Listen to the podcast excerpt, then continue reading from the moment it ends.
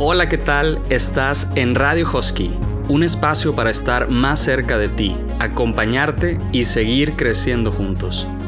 Bienvenidos.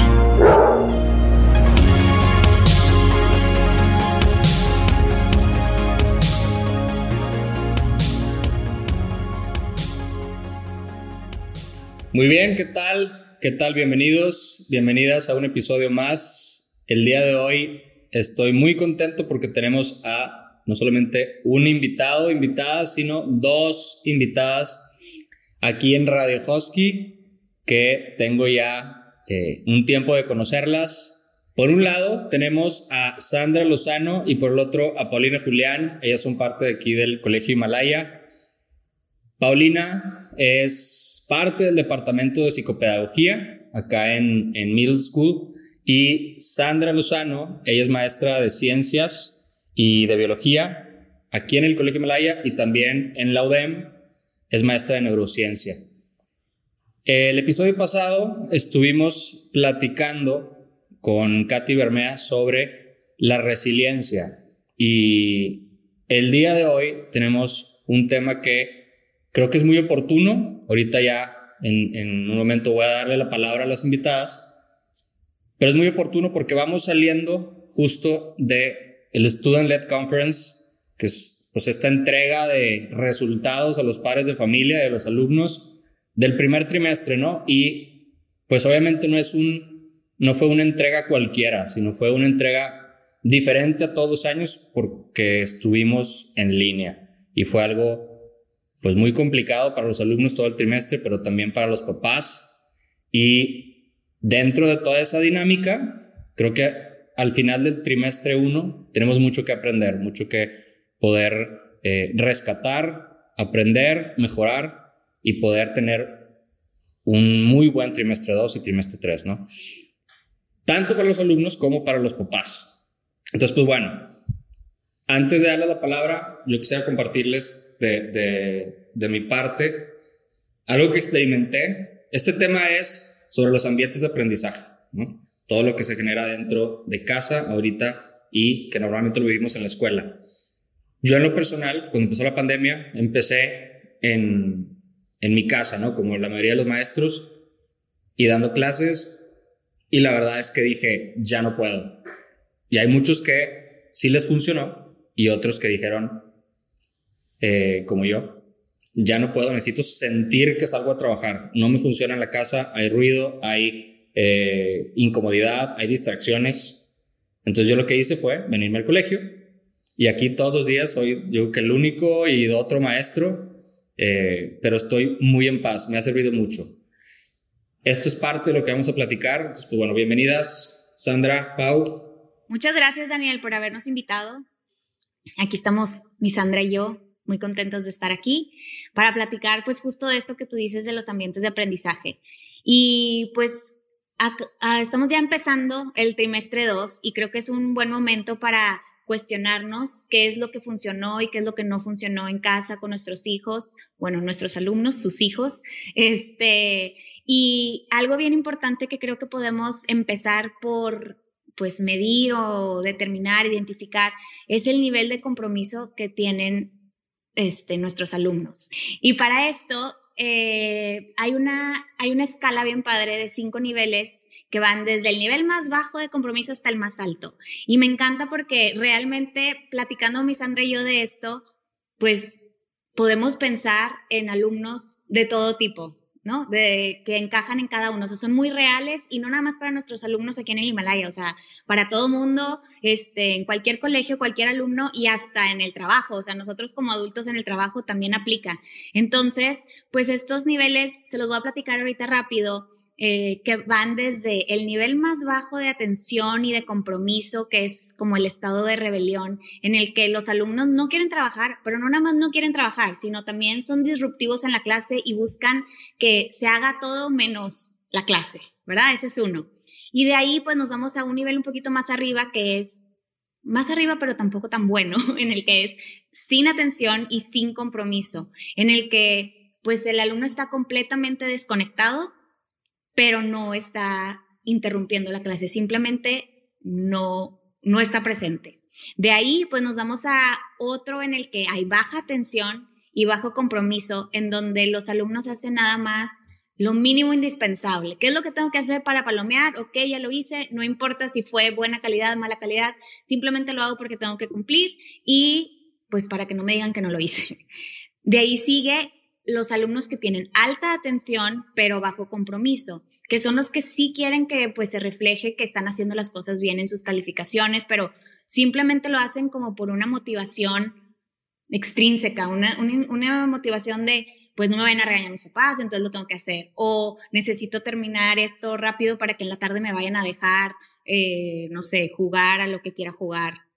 Esos son los alumnos que tienen alta atención, pero su compromiso realmente no está ahí. Y de ahí llegamos a los alumnos que ya son comprometidos completamente con, con el colegio y con su aprendizaje. Son los alumnos de alta atención y alto compromiso, que realmente están interesados en la clase, quieren aprender y hacen todo para, pues, para beneficio suyo, no para agradar a nadie más. Entonces, creo que estos niveles nos pueden ayudar mucho a detectar bien cómo vemos a, pues ustedes, a sus hijos y qué podemos hacer para que suban un nivel más en el que están.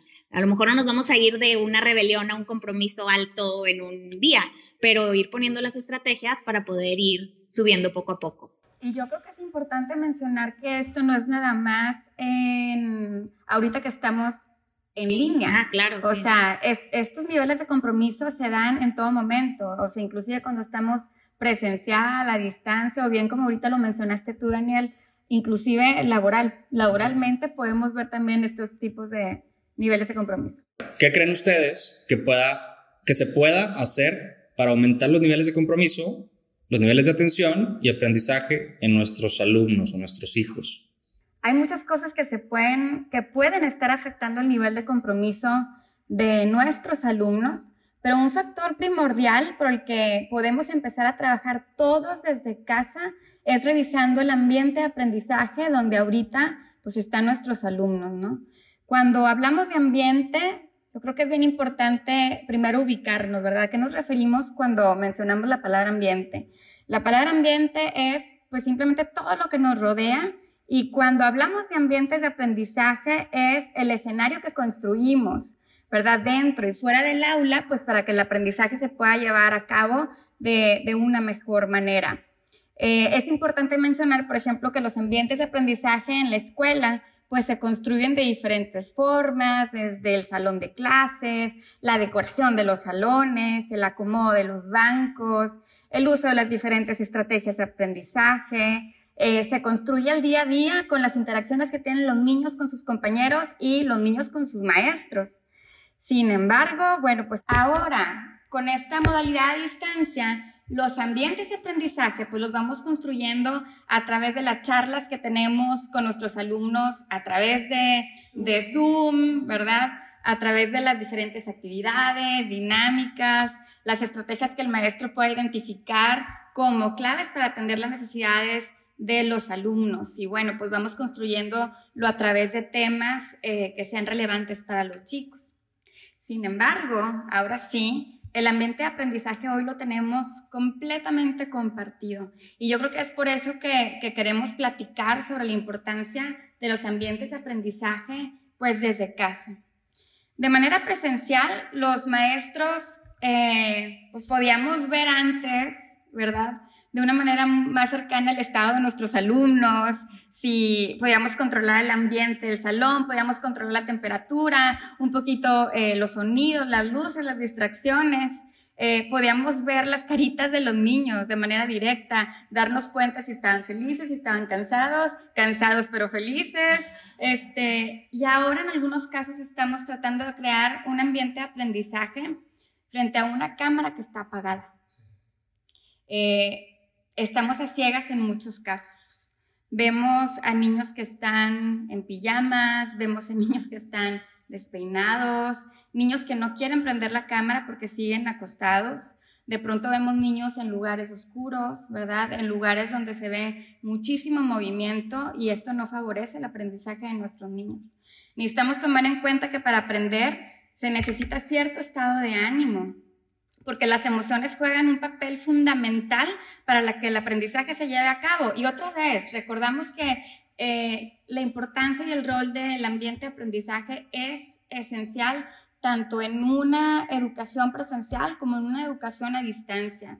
Eh, esto es, Daniel, como cuando haces una fiesta y ¿qué haces, Pau? ¿Tú qué haces, Daniel, cuando sabes que, que tienes una fiesta? No, pues te tienes que preparar para la fiesta, ¿verdad? Desde la mañana ya estás emocionado por la fiesta, ¿verdad? Este, me pongo voy a tener guapo, me pongo guapo. Claro, no te bañas, te te pones a pensar qué es lo que te vas a poner, porque por fin después de no sé cuánto tiempo vas a salir. Claro, se visten. En realidad están preparando ustedes su estado de ánimo para ir a la fiesta. Y lo mismo sucede para el colegio. O sea, al estar de modo presencial, los niños preparaban su uniforme, su mochila, ponían su alarma, algunos desayunaban, se bañaban, sabían que tenían que llegar puntual a las 7.40. ¿verdad? El cerebro se preparaba mentalmente y sabía lo que iban, ¿verdad? Al colegio. Existía una rutina. Ahorita hay que hacer lo posible por lo que esa rutina, para que esa rutina previa a clases quede establecida, ¿verdad? Que los alumnos tengan una preparación para iniciar a sus clases, que no sea solamente, suena mi alarma, prendo el iPad y listo. O sea, necesitamos preparar este, este mood, ¿verdad? Este estado de ánimo para que los niños estén con todo a una distancia. Y, y, desafortunadamente esto sucede otra vez, como dijimos al inicio, o sea, tanto en secundaria, yo creo que en algunos niños de primaria, y no, tú también quedas en, pro, en, profesional yo también lo veo, o sea, yo también lo veo con mis alumnas en las penumbras, ¿verdad? De pronto con la lagaña, está sucediendo lo mismo. Sí, y por eso digo, qué bueno que tocamos este tema porque eh, tenemos que empezar, pues si, nosotros maestros o papás estamos a cargo, al final tenemos la responsabilidad de nuestros hijos o de nuestros alumnos, pues tenemos que empezar nosotros por, por ejecutar esas acciones que también nos pueden ayudar a nosotros mismos. Porque sí, chicos y grandes se levantan cinco minutos antes. Entonces, tanto para estudio como para trabajo. A veces dicen, sí, aquí dando en shorts todo el día, pero es, como decías tú, cambia tu, tu mentalidad, cambia en el cerebro tu estado de ánimo. Sentir que, que, sales a trabajar, sentir que te bañas es muy rico, ¿no? Pero bueno, si ahorita, si ahorita hubiera un alumno escuchándonos, esperemos que haya muchos, sí. Eh, de, de todas las edades, si hubiera un alumno escuchándonos, ¿qué preguntas le podríamos hacer para identificar si el ambiente de aprendizaje en casa es el correcto? Mira, pues yo creo que primero hay que saber que el ambiente no implica simplemente el espacio físico, sino también es tu ambiente personal, tu ambiente emocional. Entonces, quisiera dividir estas preguntas en como los tres rubros. En el ambiente personal, pues yo le preguntaría, pues, cosas tan sencillas como cómo te preparaste para tu día, estás durmiendo lo suficiente, te estás bañando antes de clase, te arreglas, agradeces por lo que tienes, estás desayunando, y en cuanto al tema del espacio físico, pues, ¿dónde estás tomando tus clases? ¿Estás en tu cuarto encerrado? ¿Estás en un escritorio con todos, los, con todos tus hermanos? ¿Estás en la cocina? El espacio donde estás tomando tus clases es cómodo para ti, tienes una silla que te está, está adecuada a lo que tú necesitas, estás alejado del ruido, estás ventilado, tienes la iluminación adecuada, este, creo que todo eso es bien importante. Tienes distracciones, eso es en cuanto al espacio físico. Y también bien importante el espacio emocional, porque como decía ahorita Sandra, realmente las emociones juegan un papel fundamental en el aprendizaje. Si el alumno está en un estado emocional, este, pues que, que no lo permite ni concentrarse, pues menos va a, va a poder aprender, porque realmente estamos viendo lo que pasa en cada casa. ¿verdad? Entonces, bueno, en cuanto al estado emocional, pues yo le preguntaría cómo te sientes, ¿tienes algún miedo? ¿Tienes algo que quisieras expresar y no lo has hecho? has platicado con tus papás sobre lo que te preocupa, te sientes enojado por estar tomando clases en línea, te sientes a gusto, o sea, todo eso que tiene que ver con realmente entender qué es lo que está pasando dentro de ellos para poder ver cómo lo podemos eh, pues solucionar o ayudar a que sea un mejor ambiente emocional. Muy bien, y ahora por el otro lado, en la parte de los padres de familia, ¿qué podríamos recomendarles para garantizar que el ambiente de aprendizaje sea el adecuado en casa? Bueno, primero que nada, creo que es bien importante que no, no demos por hecho que nuestros alumnos se saben autorregular, autoorganizar, automotivar, autodirigir. O sea, son hábitos que se tienen que ir formando y no podemos formar de un día a otro. Se, se necesita mucha práctica y es importante que sí les demos seguimiento tanto en casa como en el colegio y darles las herramientas para poder seguirles ayudando hasta que ya nos demuestren ellos con sus acciones y con pues sí, con sus acciones del día a día, que realmente ya son capaces de hacer todo esto. No darlo por hecho, sino pues guiarlos. Muy bien. Pues creo que hemos avanzado bastante padre en el contenido. Me está encantando este episodio porque creo que es súper útil y súper necesario. Y ahorita ya para ir cerrando, podemos, me encantaría poder dejar para todos los que nos están escuchando, pues en concreto, ¿qué hago? ¿No? Eh, ¿Qué tips, qué recomendaciones? En los diferentes espacios, eh, el físico, el personal, etcétera, ¿no? Muy bien, pues yo creo que eh, eh, enfocándonos en el espacio físico, es importante como, como papás asegurarnos que nuestros niños tengan un lugar adecuado de trabajo. Este, un escritorio, una mesa, que sea un espacio abierto, de preferencia que no sea en la recámara del niño, que no sea en la recámara, que tenga suficiente luz, que esté bien ventilado, que tenga una silla estable, cómoda, que le permita estar sentado por tiempo prolongado, pero no tan cómoda que lo invite a dormir. O sea, es que... O sea, Sillón delicioso. Sí, o sea, tenemos ahí que, que, que, ir viendo, ¿no? De pronto vemos alumnos estar en reposets, ¿verdad? De donde yo lo veo y también me quiero dormir. Este, sí, pues la, invitación, la invitación es a irte, ¿verdad? O sea, yo creo que nuestro cerebro siempre está activo, siempre está atento, pero pues está atento en lo que quiera, ¿verdad? En, lo que le llame más la atención. Entonces, bueno, eh, regresando otra vez al espacio físico, si es posible darles la oportunidad a los niños a que decoren su espacio con lo que les guste, yo creo que eso también les va a ayudar mucho porque los motiva, los, los motiva estar en un lugar donde ellos quieren, este, como lo hayan decorado. Eh, otro punto importante es asegurarnos que nuestros niños tengan todos los materiales a la mano, eh, plumas, lápices, libretas, que el iPad esté cargada. Eh, si el niño se tiene que parar para ir a buscar materiales, pues prácticamente esto invita a la distracción. Eh, otro punto importante es ayudarles a, que tengan un mayor enfoque, evitando que tengan celulares, videojuegos, televisiones encendidas. Eh, es súper natural que para un niño le sea más atractivo un videojuego que una clase de ciencias, ¿verdad? O una clase de español, de literatura. O sea, entonces hay que, hay que ayudarles un poco. Necesitamos en la casa cuidar los ruidos. Es muy fácil distraerse con, con distraerse con charlas, ¿verdad? Con televisiones encendidas. Em, súper importante recordar que nuestro cerebro pierde el enfoque muy, muy rápido. Em, y lo ideal es elegir un espacio en donde nosotros podamos estar revisando, ¿verdad? Revisando y dándole seguimiento a nuestros hijos. Sí, en cuanto al, a mí me gustaría agregar en cuanto al espacio o el ambiente personal, pues necesitamos ayudar a los niños con la organización de sus tiempos.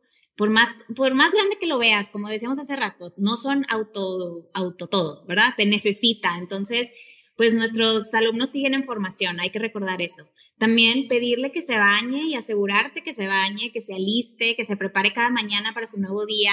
O sea, cuando estábamos, como hablábamos hace rato, cuando estábamos viniendo al colegio, pues era apurarlo porque pues tenemos que llegar y tenemos que pasar por el viaje y tenemos que llegar a tiempo, ¿no? Entonces, pues eso mismo también, esa rutinita este, tenerla. Si pueden desayunar juntos, qué padre, eso puede ayudar también a crear una rutina de irse preparando para, pues empezar clases, cuidar las horas del sueño, porque también a veces se quedan hasta bien tarde en el celular, en el iPad, lo que sea, y pues deben de estar durmiendo un mínimo de ocho horas, porque un cerebro que está cansado, pues difícilmente va a aprender.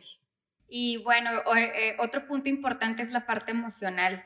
Eh, las emociones, como bien lo dice Francisco Mora, o sea, sin emoción no hay aprendizaje. Entonces tenemos que cuidar también muchísimo las emociones, em, porque tanto las positivas nos ayudan, pero emociones em, de, de, tristeza, enojo, bueno, no son, no podemos decir que sean unas malas emociones, sin embargo, no favorecen el aprendizaje. Es importante hablar con nuestros hijos, ¿verdad? Eh, con los chicos, para ver qué inquietudes tienen. La pandemia es algo nuevo para todos. Es importante hablar sobre lo que está pasando. Yo creo que no podemos fingir o pretender que todo está normal, porque no lo está. No podemos pretender que estamos de vacaciones. Una realidad es que gente cercana se está enfermando, que mucha gente está perdiendo su trabajo, que tenemos conocidos que están perdiendo la vida. Necesitamos platicarlo, necesitamos comunicarnos. Y algo importante ahora que pasó el Student Led Conference es eh, si a tu hijo si a nuestros alumnos, ¿verdad? Les ha ido bien en sus clases, hay que reconocer lo que han hecho, hay que reconocérselos. Y si no les ha ido bien, yo creo que es importante reflexionar y reconocer juntos lo que ha pasado, reflexionar en dónde pueden hacer mejoras juntos, padres, alumnos y escuela. Es importante establecer metas y leerlas con frecuencia, o sea, siempre colocarlas en un lugar visible. Yo les digo a los niños, cuando tú pones algo en, en, papel, ¿verdad? Y lo estás leyendo constantemente, es muy probable que se cumpla. Em, recuerden que el, el, el cerebro no aprende a la primera, necesitamos borradores, ¿verdad? Y necesitamos repetición, necesitamos reflexión. Si algo no sale bien, no te desanimes, no te enojes con tu hijo, simplemente hay que ayudarlo, hay que ayudarlo y seguir intentando. Es importante establecer rutinas porque eso le da mucha seguridad también al cerebro. Incluyan tiempo para hacer ejercicio, para moverse, establezcan un reglamento como familia, también incluyendo expectativas y consecuencias al cumplir o al no cumplir esas expectativas. Es súper importante como padres y alumnos que estén de acuerdo en este reglamento y lo escriban en conjunto. Un cerebro triste, preocupado, desmotivado difícilmente aprenderá y esto ocurre otra vez de manera presencial o a distancia. Entonces, bueno, yo creo que ya para, ir terminando esta charla, eh, algo muy importante que nos gustaría decirle a los papás es que no están solos. Cuentan con nosotros, creo que tanto la escuela como la familia queremos lo mejor para nuestros chicos. Necesitamos prepararlos para algo que no conocemos. No sabemos si es la primera pandemia de varias, no sabemos si el próximo año vamos a regresar a la normalidad. No sabemos. Lo único que sabemos es que tenemos que trabajar juntos para prepararlos para la vida que estamos viviendo. No estamos de vacaciones, no es un año sabático. Las responsabilidades siguen. Y sí, es un cambio muy grande en la vida de todos, pero hay que ayudar a nuestros alumnos a adaptarse y a ser resilientes. Ahorita es la pandemia, al rato no sabemos qué puede hacer pero tienen que estar preparados para enfrentar nuevas realidades, ayudarlos a cambiar la perspectiva de las dificultades que podamos estar pasando, eh, ya sea las clases en línea, que no les gusta, que no puedan ver a sus amigos todos los días, etcétera. Yo creo que es importante ayudarlos a ver lo que sí tienen y agradecer por cada bendición. Sí, Sandra, yo creo que es bien importante esto que dices, que como adultos tenemos que ser los primeros en cambiar esa perspectiva de esta situación, para que después podamos acordarnos de esta etapa ya que pase, después de que nos, cuando nos estemos riendo de todo esto que pasó, ¿verdad? Espero pronto. este, lo veamos como un momento de aprendizaje, de crecimiento, de adaptación y no de puras pérdidas y frustraciones y todo lo que no pude hacer. Entonces, necesitamos ver esta situación como una oportunidad, una oportunidad para aprender a autorregularnos, para aprender a organizarnos mejor, para darnos cuenta de que podemos ser felices con mucho menos, para encontrar lo que nos mueve, lo que nos motiva, para unirnos más como familia, para lo que ustedes vean que sea necesario. esta es una oportunidad para aprender lo que se necesite más que nada. Pero pues para que esto suceda, tenemos que ser los adultos los que pongamos el ejemplo de estas actitudes, modelando siempre lo que queremos ver en nuestros hijos. bueno, yo no tengo hijos, alumnos. por ahora. Por, ahora, no Pues, ¿qué les digo? La verdad es que las estaba escuchando y yo decía, ¿qué digo? Pues no tengo nada que decir porque la verdad es que todo el contenido que decían era, yo decía, sigan diciendo, sigan diciendo, ¿no? Buenísimo, creo que son tips eh, muy prácticos y, no importa que se nos haya alargado un poquito más el, el episodio. No importa por qué, porque es contenido que les va a servir a ustedes, a nosotros, a todos. Entonces, eh, me acordé también ahorita de, mi hermano, que alguna vez me dijo hace mucho, me dice, la responsabilidad de, mis papás no es resolvernos cualquier cosa que nos pase, ¿no? Sino que es realmente, a pesar de que a lo mejor pueda doler ver a los hijos que les pasan ciertas cosas, dice, es capacitarlos y prepararlos lo mejor posible para enfrentar la vida, sea pandemia, sean situaciones familiares, sean enfermedades, sea cualquier cosa, ¿no? Entonces, pues tenemos mucho tarea que hacer. Creo que vale la pena después tener algún episodio de, sobre los hábitos eh, que, que, puede reforzar todo esto también en, el desarrollo personal. Y solamente ya para despedir, estaba escuchando todos los tips y a lo mejor como papá o maestro dices, son un chorro de cosas, no puedo todo, o no tengo el escritorio, o no tengo no sé qué, o nada más tengo un cuarto. Está bien, hay que ver qué cosas sí te sirven, qué cosas sí puedes aplicar y la idea es poder reducir al máximo ese porcentaje de distracción y, de falta de aprendizaje de nuestros hijos, ¿no? Pero bueno, pues muchas gracias. Gracias, Sandra. Gracias, Pau. Me encantó el episodio. Muchas gracias. Me encantó el episodio. Espero que a los que nos están escuchando también. Síganos en Radio Husky y nos vemos a la próxima. Muchas gracias.